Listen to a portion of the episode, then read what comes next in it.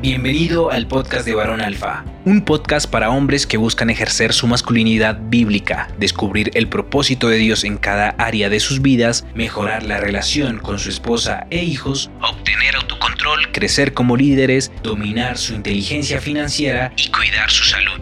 Cada semana tendremos temas y entrevistas con hombres que con sus testimonios reales van a impactar tu vida.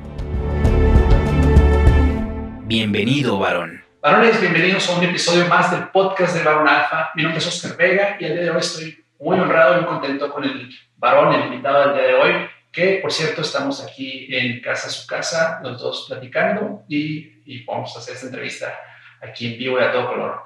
Su nombre es Justo Almanza, él es autor del libro Los Abandonados, es consejero ministerial del Centro Cristiano Roca Eterna es asesor de Beyond Expectation Ministries y ha sido pastor por más de 30 años. Justo, ¿cómo estás? Bienvenido. Bien, bien, muchas gracias. Bienvenido aquí en tu casa. Muchísimas gracias por, pues, por visitarnos. Resulta que, que, vivimos muy cerca y asistimos a la, a la, misma iglesia. Así que, pues qué mejor que, que, en vivo y a todo color. ¿Verdad? Este, por acá tengo el libro de eh, Los Abandonados, que ya me lo, no sé si alcance a ver, pero ya me lo dedicó mi, a mi esposa. Así que Muchísimas gracias, Justo. Un placer. Y, y, bueno, para los que no te conozcan, por favor, platícanos quién es Justo Almanza y un poco de, de ti. Uh, bueno, uh, Justo Almanza es mi nombre de autor. Y pues eh, empecé a ser autor por, no sé, accidente quizás. Sí, es algo que tenías. Eh, bueno, lo venía pensando, pensando por mucho tiempo. Es producto de, de experiencias Hace más de 30 años, Dios me llamó. Yo estaba en México, había graduado de la escuela bíblica y eh, mi pastor me puso a limpiar los baños, lo cual para mí fue un privilegio. Eh, no eran unos baños que digas como los de acá, era una letrina de madera que digo yo era horrible, ¿no?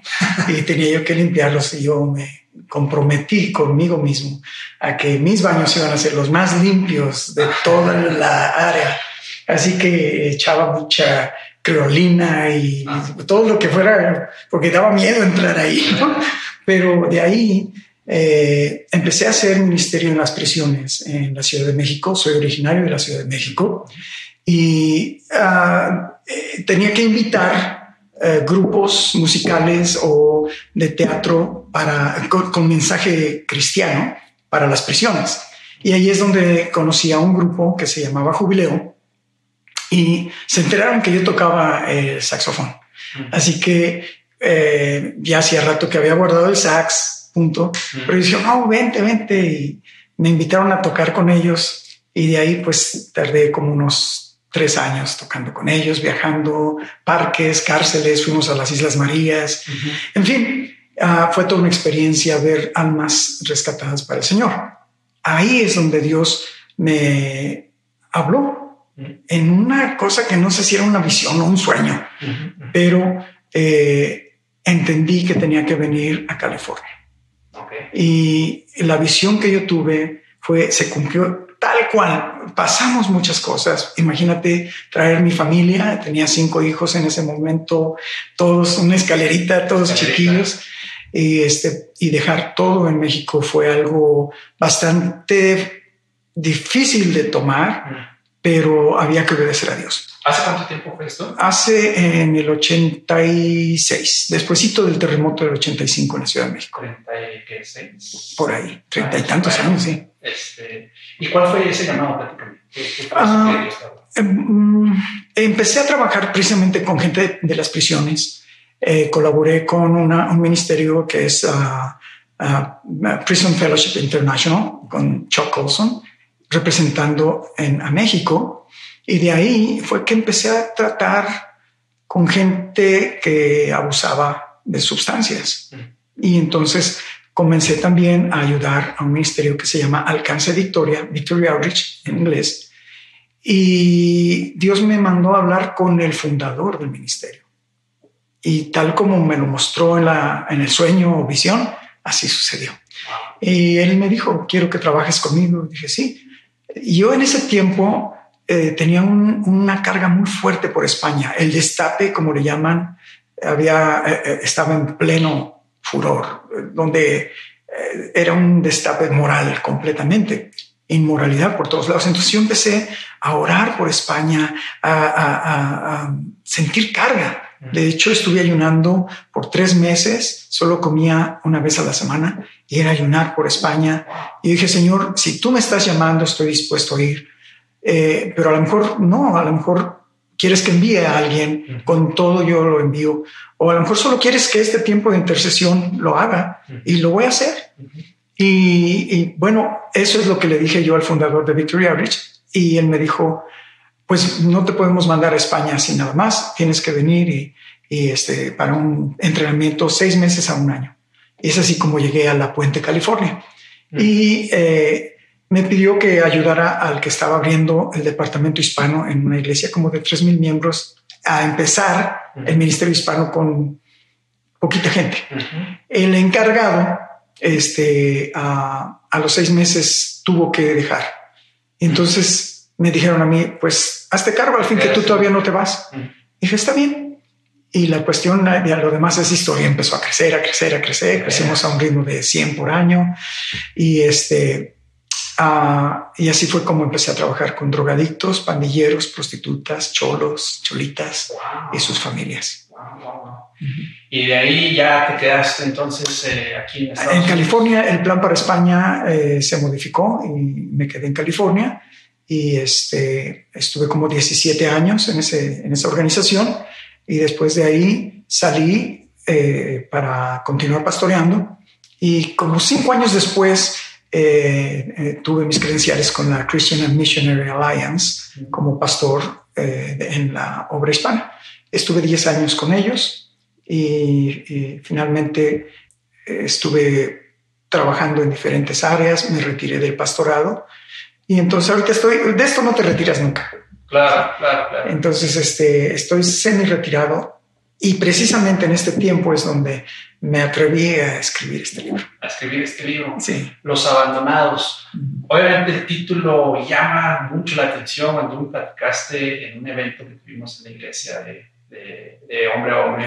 Este, me, platicaste de tu libro y pues, me quedé así como, ok, lo tengo que comprar. De hecho, lo compré en, en, Kindle de Amazon. Pero platícanos, ¿por qué, ¿por qué los abandonados? ¿De dónde nace esta idea y de qué trata el libro? En la reseña del libro eh, te, explica, explico más bien, que nace de una experiencia personal, mm. evidentemente. Mi padre se fue de la casa cuando yo tenía, yo digo que yo era el bebé más lindo del mundo, mm. porque al año y medio eres el bebé más lindo del mundo. es cuando empiezas a dar tus primeros pasos, a decir tus primeras palabras, a interactuar. Y él se fue. Entonces a mí, yo no me di cuenta, obviamente, pero en el, aire quedó una declaración. No eres importante. Entonces crecí no, sabiéndome que no era importante. No eres tan importante como para que yo me quede en tu vida. Si su problema con mi mamá o no problema, yo no sé, pero no, no debía incluirme a mí. Sí, sí. Entonces se marchó y debido a eso no tengo ninguna queja, no tengo amargura. Yo disfruté mucho, he disfrutado mucho mi vida con todos los altibajos, pero viendo en retrospectiva, yo, el niño Carlitos, justo, no debió haber pasado por algunas experiencias que... Entonces fue, fue como de alguna forma sacar eso que traías eh, Sí, bueno, y la otra es que eh, lidiando en el pastorado con todo tipo de personas, eh, me he percatado que yo creo que todos, de alguna manera, hemos sufrido alguna forma de abandono. Y precisamente en una de las historias bíblicas, un personaje bíblico, trato con tres tipos de abandono. El primer tipo es el abandono familiar. El segundo es de tu, sistema de apoyo, o sea, los que te rodean. Y el tercero es el autoabandono. Y es como que va en, en secuencia, porque es doloroso cuando la Biblia dice que mejor es un amigo cercano que un hermano. Sí. Y podemos ver que mucha gente recurre a su familia y, no, no encuentra el, no encuentra el, apoyo. En cambio, tiene un amigo que ni de su familia es y ahí está el apoyo. Pero el, el, abandono familiar puede darse ya sea por un, uno de los padres o los dos. Sí. Precisamente hay un caso en el libro este, que es de la vida real, o sea, actual, donde trato, sé la historia de primera mano. Eh, estaba yo en primera fila en esa historia, formé parte de esa historia, en la que los padres se pelearon. Eh, y él dijo, me voy de la casa. Ella dijo, me voy de la casa. Que es la primera historia, ¿no? Sí. Y se fueron de la casa los dos. Sí, recuerdo. Y dejaron a dos niñitos abandonados en un departamento. Y pasaron días y días hasta que una de las abuelas dijo, oye, pues fulano está, se fue de la casa y esta se fue de la casa. Fue a ver y encontró a los niños sucios, malolientes y sin nada que comer. Wow, increíble. Y de ahí este muchacho se entrega las drogas, todos se dieron por su sistema de apoyo se desplomó. Iglesias, congregaciones no pudieron hacer nada. Y nos preguntaron, oye, eh, ¿pueden ustedes encargarse? Teníamos una granja en el sur de la Ciudad de México y ahí nos lo llevamos. No funcionó. En fin, lo demás es historia. Y finalmente... esa historia es la que viene. Es una de las historias. Es el primer, si no me equivoco, es la primera historia.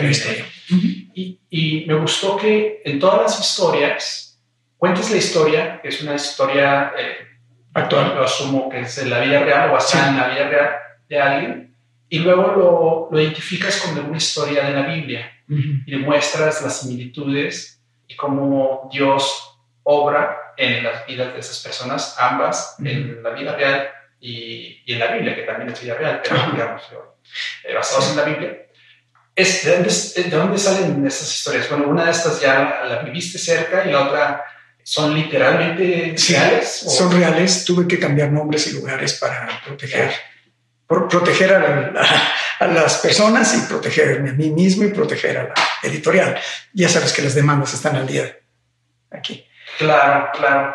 ¿Cuándo salió este libro? Eh, salió en, el, en 2021. Y tenemos una historia muy interesante que es la historia de Chica.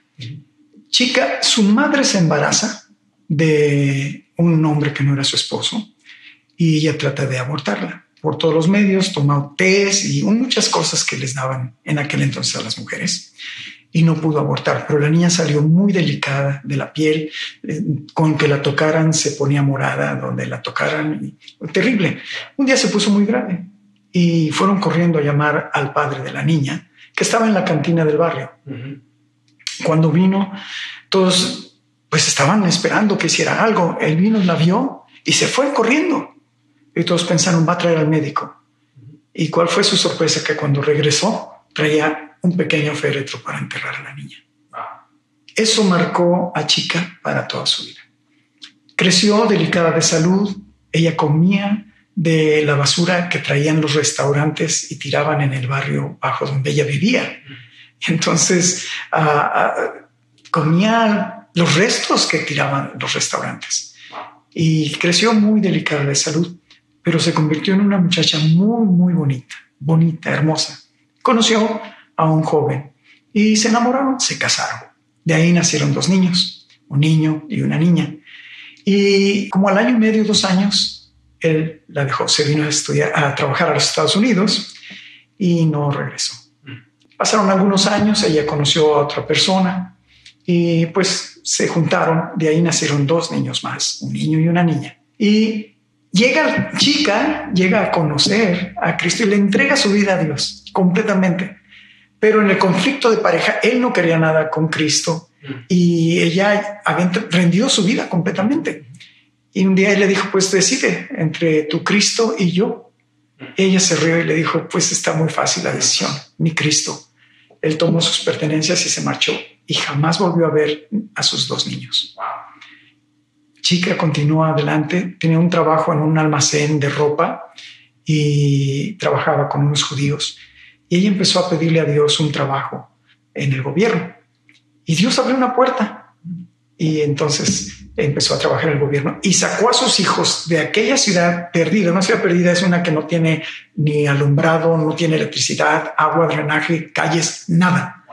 Y ahí es donde ella empieza a trabajar duro y sirve a Dios con todo su corazón y trabaja de tiempo completo. Y de ahí sacó a sus hijos y Dios le abrió las puertas para comprar un departamento en la colonia Narvarte, que hasta hoy en día es media, clase media, media alta. Entonces, este, muchos profesionistas, gente de muchos años viven ahí. Y así es como ella crió a sus cuatro hijos. Y después de, servir a Dios un tiempo y pasar las crisis que tuvo que pasar con sus cuatro hijos, eh, todos sus hijos rindieron su vida a Cristo y todos son pastores. Todos son pastores. Las dos mujeres y los dos hombres. Increíble. Y ella tiene 88 años y está vital y ha viajado por un montón de lugares. ¿Ella tiene ahorita 88? Sí. Y ha viajado por Europa, ha viajado por todo México, Estados Unidos, Puerto Rico. Entonces, este es una, donde ella va, se enamoran de ella, la adoptan como abuelita, la adoptan como mamá y es, ella es una mujer de éxito. Y esta es una de las historias reales que, vienen en el libro. ¿Y, con qué historia bíblica? Eh, bueno, ah, no, no tengo una historia bíblica directamente, pero tenemos una historia eh, que se refiere al abandono familiar en la vida de varios personajes. Dos de ellos que trato en el libro es Moisés y Samuel. Ahora, eh, eh, la razón del libro, escogiendo personajes bíblicos como los abandonados, es con el propósito de ver las, los relatos bíblicos como realmente fueron y no tan románticamente como los pastores, predicadores, sacerdotes eh, lo presentamos. Presentamos la Biblia de una manera tan romántica que si yo te digo Samuel, dices, wow, sí, qué bendición crecer en el templo. ¿Qué te pasa? Apenas lo habían destetado, ¿sí? Y lo dejaron en el templo. Y no volvió a ver a su madre hasta dentro de un año para que le dieran una, una muda de ropa. Ahora tú puedes decir, bueno, pero, pero pues por lo menos no. Yo recuerdo, yo fui profesor de música en preescolar y recuerdo cómo traían a los niños a la escuela y los niños se quedaban aterrados. Papá, no me dejes, mamá, no me dejes. Imaginamos a, Samuel, que probablemente tendría entre tres y cinco años, probablemente un poquito más grande. ¿Por qué me dejas? ¿Qué, hice? ¿Por qué me, no, no me, y luego con este señor que ni conozco, que era el sacerdote, ¿no? Y no solo eso, pero lo dejan, nosotros pensamos, ay, lo dejaron en el templo, la casa de Dios. No, lo dejaron con una familia sumamente tóxica. Los hijos del sacerdote estaban haciendo cosas indebidas y ahí tuvo que eh, desarrollarse la vida de Samuel. ¿Cómo podemos salir de una eh, eh, situación tóxica? ¿Sí? Y es un encuentro con Dios. Y no es un encuentro que tú y yo busquemos, es Dios quien nos encuentra, quien, nos sale al encuentro. ¿sí? Muchas veces decimos, es que yo andaba en búsqueda de, de, algo y Dios, y encontré a Dios. No, Dios te encontró a ti, Dios te salió al encuentro y te dijo, ¿sabes qué? Tengo este plan para ti. Y eso es lo que sucedió con, con chica. Chica. Y es algo que sucedió conmigo. Sí. Yo pasé por situaciones tan difíciles que un niño no debe pasar. No debe pasar. Y entonces eh, recuerdo en una ocasión estaba ministrando a matrimonios con respecto a la paternidad y, no me había dado cuenta de algo que, que marcó mi corazón, que me hirió. ¿sí? Yo desde niño ayudaba a mi mamá. Desde los cinco años empecé a trabajar para traer algo de dinero a los que te gustan nueve, diez años, yo andaba de bolero, ¿sabes lo que es el bolero? Eh, vendiendo paletas, eh, vendiendo chicles para traer dinero a la casa. Y en ese momento pasa un tipo en una camioneta del, gobierno y pues yo estaba familiarizado con esa, esas oficinas. Entonces me decía, chamaco, dame bola a los zapatos. Sí, cómo no. Y me dice, ¿quién es ese niño? Mi hermanito, yo creía a mi hermanito. Oh. Entonces él andaba conmigo. Luego es mi hermano. Dice, ah, dice, ¿quieres ganarte unos dineros? Sí, ¿cómo? ¿Qué hay que hacer? Dice, pues hay que ir por una madera a Cuernavaca. Sí, sí, sí, ok. Pues ve y deja a tu hermanito. Entonces yo tuve que cruzar el barrio y agarré un suéter y me vine rápido. Entonces ya eh, llegamos, fuimos a las oficinas de esa, de esa dependencia de gobierno. Y eh, yo dije, bueno, pues, y de ahí dice, ok, vamos a pasar a mi casa porque voy a recoger algunas cosas. Estoy esperando en la camioneta, que traía todos los logos de la eh, oficina de gobierno y todo. Yo me sentía seguro. Entonces de pronto me dice, ok, pero primero nos vamos a ir a bañar. Estás muy cochino. Dije, pues vamos a recoger madera aquí. Pero es un niño de 10 años y, no sabía qué, qué hacer o qué. En fin, terminamos yendo a los baños públicos y eh, a la entrada le preguntan que si quería algo de tomar y él pidió un licuado de algo. Yo estoy así y me quedan viendo todos un poquito raro, ¿no? Eh, no había mucha sorpresa porque muchos papás llevaban a sus niños. Entonces era un baño que tenía un diván en una parte y luego una puertita y la regadera adentro. Entonces dice, ándale pues ya, bañate. Y yo pues me metí y cuando me metí después de él, se desnudó y entró y me toca la rodilla. Y yo estoy con pánico. Y dije, Dios mío, ayúdame. Y en eso tocan la puerta. Traían el licuado de la bebida que él pidió. Y, y digo, tocan. Y dice, oh, recibe. Él se había metido a la regadera. Cuando salí, cerré la puertita de la regadera y no podía abrir, era de esos pestillos que, es de tornillito y no podía abrir. En total que ya pude, dejé mi suéter y salí empapado, corriendo nada más con mi pantalón y una camisita y me fui. No pasó nada, pero cuando estoy dando este seminario acerca de ser padre, me acordé. Yo no había dejado al Señor entrar ahí.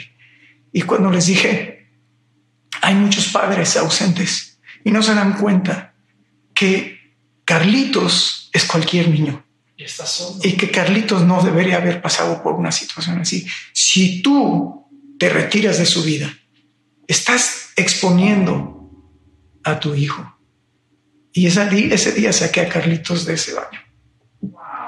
Eh, cosas que un niño no debe sufrir, no debes tener ese tipo de experiencias. Y otras experiencias también. Y, fue ahí donde ah, ah, pues me invitaron a dar esta conferencia y es curioso porque hay seis personas adultas que me consideran el mejor padre del mundo y son mis hijos.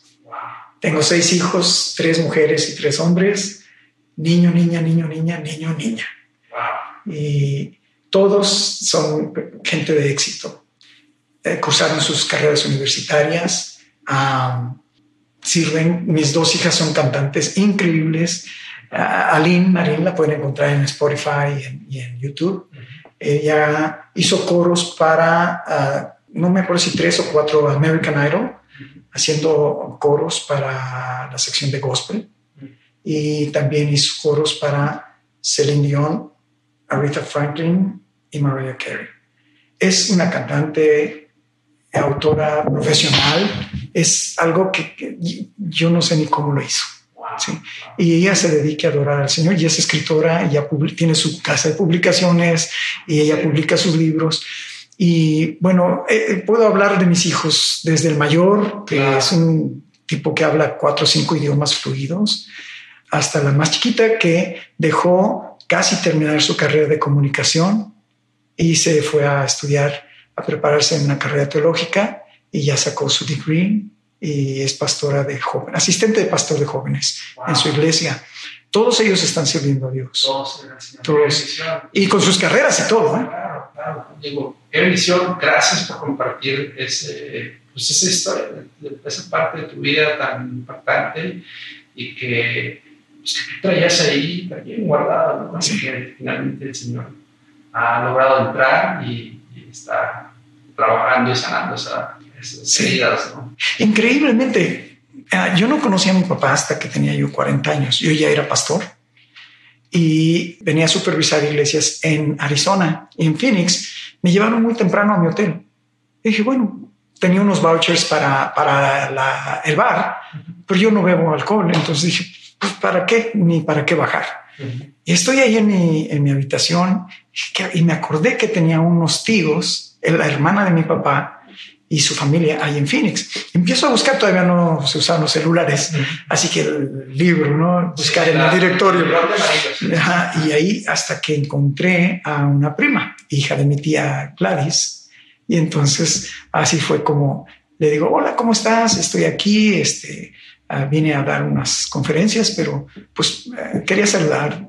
hola, primo, ¿cómo estás? ¿Ya se conocieron o no? Ah, sí. Oh. Sí. Y entonces me dice, tengo la dirección, la, los teléfonos de tus hermanos, medios hermanos por parte de mi papá. Si los quieres, sí, cómo no. Yo dije, voy a conectar con ellos, ¿no? Y este, y luego me dice, y tengo el teléfono de tu papá. ¿Lo quieres? Y me quedé, dije, sí, está bien. Y me lo dio. Pasé más de media hora en el teléfono mirando el teléfono. ¿Le llamo o no le llamo? perdón, ¿desde cuándo que, pues, no Pues toda mi vida. Pero ahorita mencionaste una edad, ¿no? Como de los... Dos años. Dos años, dos años. Y en este entonces ya tenías... 40. 40, o sea, 38. Sí. ¿Y luego? Y bueno, este, uh, le hablé y le digo, eh, por favor, con el señor. Ah, tal. Y dice, él habla. ¿Quién habla? Y le digo, soy tu hijo. Dice, me vas a matar. Yo no sabía que traía una condición cardíaca. Y ya dice, hijo, y a total que le digo, mira, papá, este, me gustaría que nos viéramos. Si yo tengo asuntos que tratar en Phoenix, él se había retirado, se había ido, era el gerente de un resort en Colima o en Puerto Vallarta. Y entonces dice, tengo que ir a arreglar unos papeles. Me gustaría verte. Le digo, mira, ¿qué te parece Digo, porque yo no puedo estar viniendo todo el tiempo. Yo vivo en California. Entonces, eh, te dejo aquí tu boleto de avión, llegas y te vas para allá y allá nos vemos para que conozcas a tus nietos. Y dice, ok. Entonces, eh, ya sucedió y él, él, viene volando de Phoenix a, a, Los Ángeles. Yo voy manejando desde West Covina a Los Ángeles. Casi toma el mismo tiempo que de vuelo al manejar hacia Los Ángeles por el tráfico. Y él viene pensando, eh, eh, él era yucateco, y dice, ah, pues no sé cómo mi hijo me va a recibir. Pero sí, ah, qué bueno que traigo mi boleto de ida y vuelta, porque si me trata mal, ahí me regreso. Yo voy manejando y digo, no sé cómo me va a recibir mi papá. Pero si me recibe mal, qué bueno que le compre su boleto de ida y vuelta. Estamos pensando lo mismo. Y yo pensé así bien románticamente, ¿no? El llamado de la sangre, este va a ser la multitud y en medio de todos los que ya bajaron del avión, él me verá y yo lo veré y sabremos que... No, hombre, ya nada más quedaban tres personas y nosotros buscándonos hasta que yo dice, Carlos, digo, ¿qué? Ay, sí, ¿cómo está? Ya. Y me enamoré de mi padre. Es el primer hombre que me dio un beso en la mejilla, aparte de mis hijos varones. Y así fue. Y uh, tuve la oportunidad en uno de mis eh, sermones en mi iglesia, que yo pastoreaba, él vino a recibir a Cristo, a entregar su vida a Cristo. Y ya se regresó a, a México y seguimos en contacto por un tiempo hasta que partió al cielo. Y eso yo creo que me motivó a estar siempre presente con mis hijos si hay alguien que quisiera saber cómo hacerle, mantente presente en su vida. Y si eres un cristiano, chiquitos, no negociable a la iglesia. Pero papá, no le hace. Adolescentes, tienes que ir. Y así es como yo dedicaba, lunes era el día familiar no negociable. No importa que los invitaran aquí o allá, no negociable. Era día familiar. ¿sí? El martes le tocaba al mayor, eh, miércoles a la segunda, tercero, un día de la semana tenían que pasar con papá y nos íbamos a ver un partido de béisbol o a, a ver una película, comer un helado, una pizza y ellos son increíbles padres de familia. Digo, se, se, se refleja pues toda esa, pues toda esa dedicación de, del padre en la vida de, de tus hijos y adultos, ¿no? O sea, definitivamente no es casualidad, no, es al azar. Yo soy de la idea de que, pues, que el impacto que tiene el papá dentro del desarrollo de los hijos es... Es definitivo. Sí, y, y, no creas, uno comete errores. ¿eh? Yo siendo el, supervisor de estos tres estados, eh, tuve que ayudar en, en las primeras iglesias que se plantaron del ministerio en México. Entonces yo volaba mucho a México.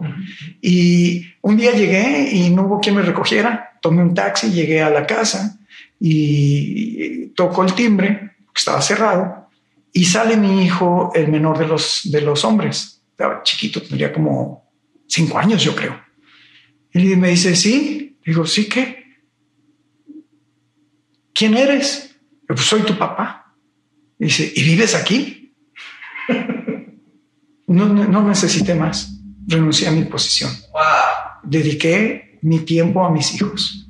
Y tuve que luchar con políticas, pues siempre en las organizaciones religiosas hay política. Y yo les dije, no, ni tú, ni tú, ni nadie es más importante que mi hijo. Y gracias a Dios, eh, todos, eh, eh, casualmente ese cuate acaba de ser, nombrado pastor de un campus en California. Tu hijo él, Y él no quería nada, él se dedica a los negocios, a inversiones, commodities, todo eso. Él, él, esa es su pasión, pero es un ministro increíble. No sé cómo le han, cómo le ha hecho Dios. Qué, padre, qué padre que nos, que nos cuentas esto, este, justo. Y pues qué bendición, ¿no? Ya, al ver tus hijos los adultos y ser hombres, hombres y mujeres de éxito y que todos sirven al Señor, me imagino que hacer una satisfacción muy grande. Y efectivamente, todos cometemos errores, perdón, y no estamos exentos de nada. Pero yo creo que eh, decisiones como la que nos platicas de decir, ¿sabes qué? Pues sí puedo tener un muy buen trabajo y puedo ser muy exitoso en esta parte, pero si mi primer ministerio, que es eh, mi familia o mis hijos este, me están necesitando, pues, entonces se toma la decisión. Y, y qué, qué, increíbles historias, ¿no? No me esperaba este, estas historias eh, que nos platicas. Platícame un poquito más de, me quedé con la duda, ¿cómo fue? O sea, ¿cómo, ¿qué había en tu corazón hacia tu padre antes de conocerlo? O sea, Fíjate que algo que, que, mi madre nunca hizo fue sembrar amargura en nuestros corazones ni con mi padre, porque tengo una hermanita del mismo papá y otros dos, eh, eh, hermano y hermana, de otro papá. Entonces yo crié a mi hermanito porque mi madre tenía que trabajar todo el tiempo. ¿sí? Pero ella nunca nos, nos dijo la verdad, pero nunca nos habló mal. Entonces yo nunca abrigué ninguna amargura en absoluto para con mi padre. Y cuando lo conocí, yo, yo toda mi vida busqué una imagen paterna. Mm. Y eh, eh, en ese tiempo estaba yo como unos, probablemente unos cinco o siete años de ser pastor. Buscaba yo un padre espiritual, bueno, así le llamaba yo, pero era alguien que fuera pues mi, mi mentor directamente. Y me rechazaron. O sea, de plano me dijeron, no, no, no, no, y yo me fui a preguntarle a Dios, oye, pues es que, ¿qué, tengo? ¿Por qué tengo que andar pidiendo eso? ¿no? Y él me dijo, yo te elegí a ti sin ninguna imagen paterna para que seas padre de muchos. Y bueno, hoy en día puedo recibir eh, emails y textos de gente que salió de las drogas. Eh, de hecho, una de las historias está ahí, de un muchacho que llegó muy mal y era adicto a la heroína, acababa de matar a una persona en uno de los puentes en California, en Los Ángeles, y encontró un volante de nuestra iglesia donde traía la dirección de la casa de rehabilitación que teníamos. Y entonces él dijo, bueno, me voy a limpiar el sistema y una vez que esté ya bien, que rompa el vicio, me voy para Juárez, porque él era es originario de Juárez. Y entró a la casa de rehabilitación y Dios lo cambió así radicalmente. Llegó a ser el director de la casa de rehabilitación. Y eh, eh, esta experiencia es muy interesante porque muchos de ellos han pasado años en la prisión y están totalmente desadaptados. Y los recibes y tienes que enseñarles como a un niño a caminar como debe de ser. Entonces este cuate me dice, oiga, pastor, este, pues yo realmente, pues ya necesito mi compañera y le digo, después de algunos años de servir como director de la casa de rehabilitación. Digo, ok. Y le digo, ¿y qué, qué ideas? No, es que hay una hermanita. Y, ah, bueno, qué bien. Entonces le puse un chaperón. No podían salir solos porque, y él me lo dijo, pues usted sabe que en el mundo era simplemente me la llevo. Y aquí no es así, ¿verdad? No, aquí no es así. Y tuve que enseñarle cómo eh, tener cita con su novia. Este, un adolescente. Y luego ya, pues nos queremos casar. ¿Cuándo se quieren casar? Para tal fecha me voy a tener que buscar un trabajo y ya hablé con el hermano. Le dije, no, no, no, no. Tú has servido a esta congregación, es tiempo que coseches lo hice público y toda la iglesia se coordinó y fue una de las bodas más bonitas que yo he visto, donde no tuvo que gastar un centavo y desde el vestido de novia, el arreglo de la iglesia, banquete, todo. Y después de eso, eh, él quería seguir siendo director. Ella ya venía con una niña. Le dije, no, no, ya no.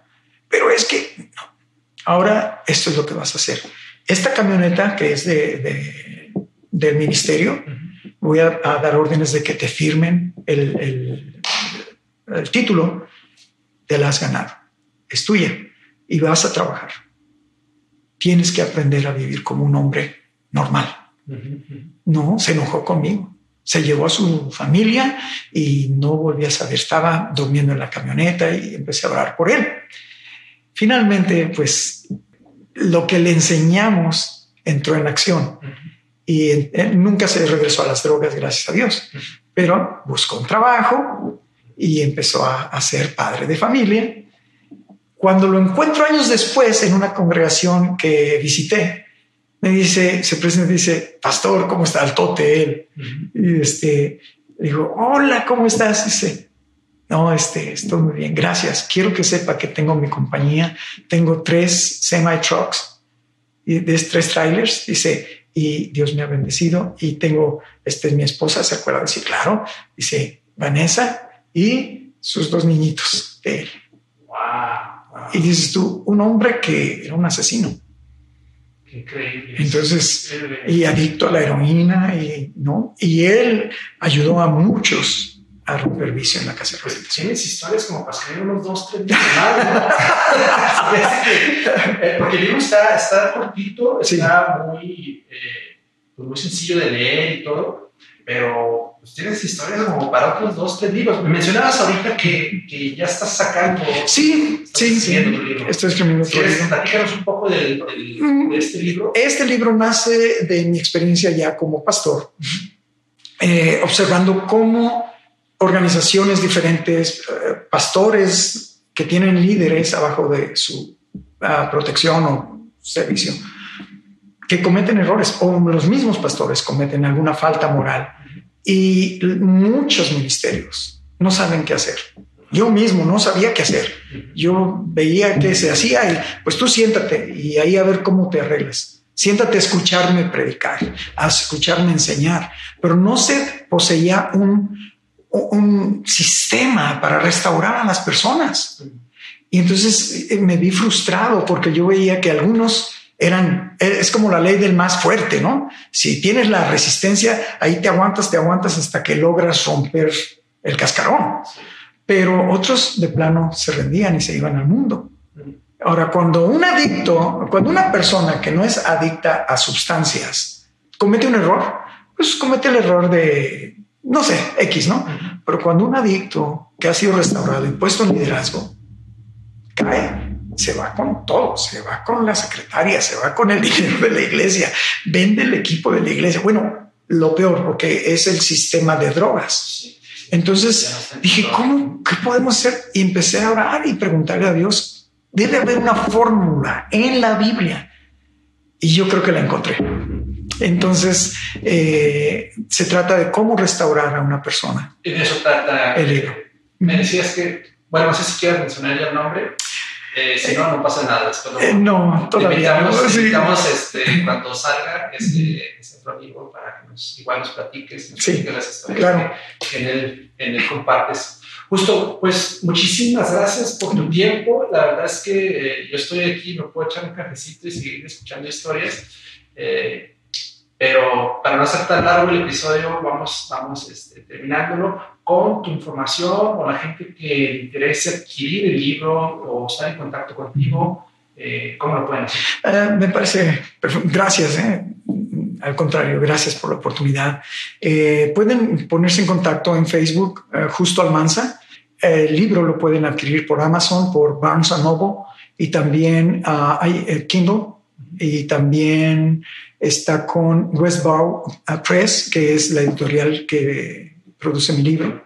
Ajá. Entonces, este, y bueno, en Justo Almanza, en, en Facebook, este, ahí pueden ver y ya estoy empezando a, a poner algún material ahí. Ah, material ahí. Pues sí, eh, yo ahí lo compré en, en Amazon, lo, saqué para Kindle y luego ya pues tuviste eh, detalle de, de traer una copia física. Se los recomiendo muchísimo. A todos los que nos escucharon, muchísimas gracias. No olvides eh, darle like al video y compartirlo con aquellas personas, aquellos que puedan eh, sentirse identificados tal vez con, con, algo de lo que escucharon aquí hoy y que pueda ser de bendición para ellos. Un abrazo muy fuerte a todos y muchísimas gracias. Gracias.